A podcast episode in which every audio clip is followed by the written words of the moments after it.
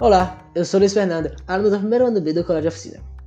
E este é o Oficina do Podcast, trabalho proposto pela área de Humanas e Linguagens do Colégio Oficina. Os professores que atuam na área de Humanas são Ramon Peregrini, professor de História, Axel Lisboa, professor de Geografia, Rafael Peregrini, professor de Filosofia e Karine Porto, professora de Sociologia. Esse podcast está sendo orientado por Glaucia Portela e corrigido por Catarina Vidiato, professora de redação da Colégio Oficina. Sejam todos bem-vindos. Hoje falaremos sobre mitologia greco-romana e medieval, uma forma de compreender a realidade.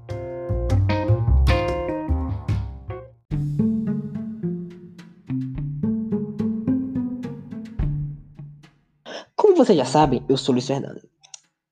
E hoje falarei sobre o significado de mito e sua importância para a compreensão do mundo material. Os mitos são utilizados para explicar fenômenos da natureza e fatos da realidade, que não são compreendidos pelo homem. Eles utilizam muita simbologia, personagens naturais, deuses e heróis.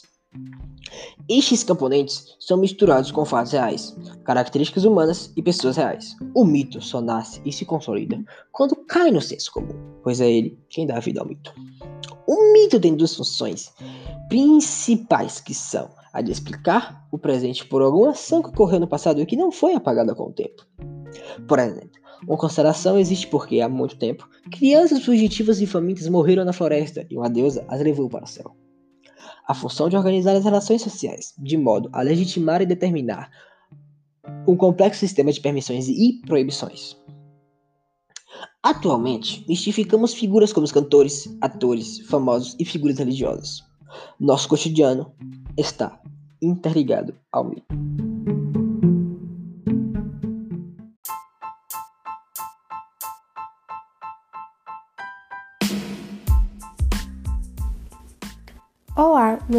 Carolina e eu vou falar sobre os mitos na Grécia.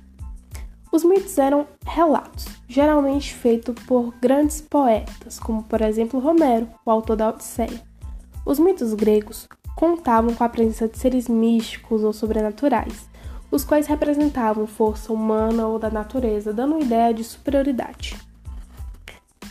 Esses mitos, para alguns grandes pensadores estudiosos, eles eram muito importantes para a compreensão da sociedade grega, é, da sociedade grega antiga e alguns seus comportamentos atuais. Eu vou dar algum exemplo, alguns exemplos para vocês. Você sabe dizer o que houve depois da Guerra de Troia? A Odisseia, o mito de Homero, conta a regressão de Ulisses à sua cidade após a Guerra de Troia. Essa história rendeu livros. Ela conta é, Ulisses retornando à sua terra e tudo o que ele passou, como foi. Pois bem, vou citar outro mito. A Caixa de Pandora, a história que envolve deuses, seres místicos sobrenaturais, e explica como a maldade surgiu no mundo. Se você acha que acabou, você sabe de onde surgiu a expressão narcisista ou o que significa uma pessoa narcisista? Essa expressão, acredite ou não, veio de um mito, o mito de Narciso. Narciso era um homem cegamente apaixonado por sua beleza. Todos os dias Narciso ia admirar-se no rio.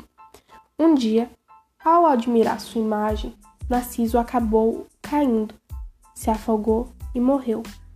Por isso que toda vez que nós vemos alguém extremamente apaixonado por sua beleza, chamamos essa pessoa de narcisista, porque assim como Narciso, ela morre e se afoga na própria imagem, no próprio ego.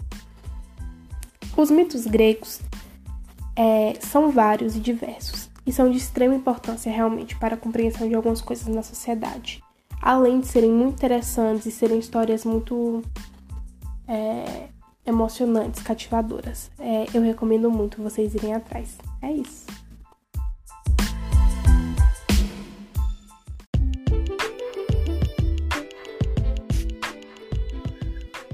Olá, eu me chamo Bernardo Brandão estou aqui para falar alguns dos muitos mitos romanos. Entre eles, os principais são a história de Rômulo e Remo, os mitos de Hércules e o mito de Júpiter e a abelha. Primeiramente, a história de Rômulo e Remo. Segundo a mitologia romana, essa história é a história fundadora de Roma. Esse mito consistia em irmãos gêmeos, filhos de Marte e Reia, que apresentaram sua ameaça ao rei Amulho e, portanto, foram deixados a bordo do rio Tibre. Os irmãos, então, foram encontrados por uma loba. Tal loba teria amamentado e cuidado das crianças, até serem encontradas pelo pastor Faustulo, que os criou como filhos. Quando se tornaram adultos, Remo se indispôs com pastores vizinhos, que o levaram para Reamulho, que o prendeu. Fausto revelou a Rômulo as circunstâncias de seu nascimento. Este foi ao palácio e libertou o irmão, matou Amulho e libertou seu avô, Númitor. Númitor recompensou os netos, dando-lhes direito de fundar uma cidade, junto ao rio Tibre. Rômulo, ao chegar ao lugar desejado, avistou doze aves. Fez então um sulco por volta da colina, demarcando Pomério, recinto sagrado da nova cidade. Remo, com ciúmes, atravessou o sulco e foi, portanto, morto por Rômulo, que o enterrou. Após todos esses acontecimentos, Rômulo nomeou sua cidade de como Roma. Os mitos de Hércules. Hércules sempre foi conhecido por sua grandiosa força. Essa história da mitologia romana foi adaptada a partir de uma obra da mitologia grega. Hércules era meio homem e meio deus. Hércules tem vários mitos ligados a ele, sendo os mais populares os Doze Trabalhos de Hércules. Os mitos mostraram que mostraram Hércules como símbolo do poder infinito que o semideus possuía. Ele tem sido uma figura proeminente na arte e na literatura ocidentais posteriores também. Por fim, o mito de Júpiter e a abelha. A mitologia romana sempre foi conhecida por ensinar lições de vida e de moral, e a história de Júpiter e a abelha não é diferente. A história mostra como a moral, a moral de como a vingança pode ter consequências terríveis. Um dia, irritada pelos mortais terem levado seu mel, a rainha da colmeia decidiu visitar Júpiter. Após chegar ao Olimpo, a abelha ofereceu mel a Júpiter, como uma forma de subordinação. Júpiter então prometeu cumprir um de seus desejos. A abelha então pediu a Júpiter que a desse uma picada, que para caso qualquer mortal se aproximasse do seu mel, ela poderia matá-lo. Por possuir amor à raça humana, Júpiter concede o desejo da abelha, com um porém. Caso a abelha usasse sua picada, ela morreria por a ter usado. A moral da história é ser contente com o que você tem, desejar o bem para si mesmo, a um custo para, a um custo para os outros sempre levou à queda. Ainda hoje, se uma abelha usar sua picada, resultará em sua própria morte.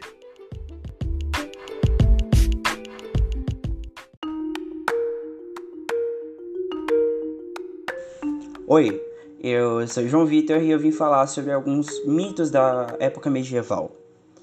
No tempo medieval havia muitas histórias que eram contadas de diversas maneiras e que foram feitas novas versões com o passar dos anos.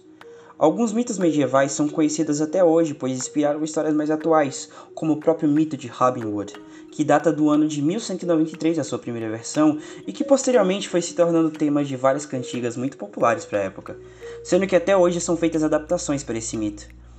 Já outro mito que era contado para as crianças é o mito da Catedral Submissa, que diz a respeito de uma catedral bonita que era localizada na beira do mar. Um lugar que era lindo e que o povo todo adorava.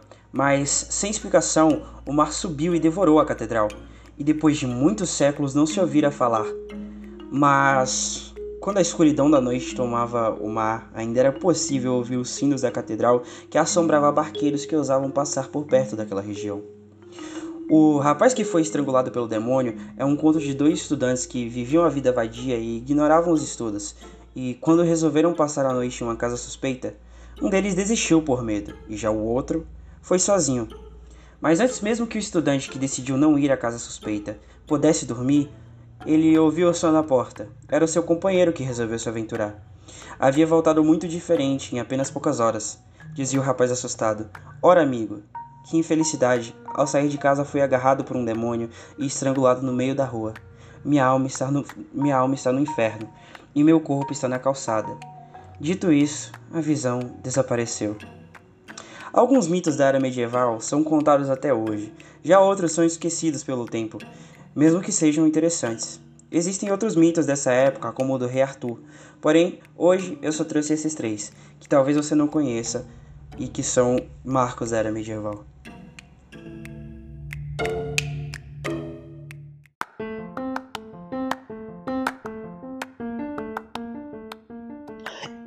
Este foi o Oficina Podcast. Nele falamos sobre a mitologia greco-romana e medieval, uma forma de compreender a realidade. Nele falamos sobre os, os mitos gregos, romanos e medievais, além de explicar o que são os mitos. Obrigado por ouvirem nosso podcast. Espero que tenham gostado. Até mais.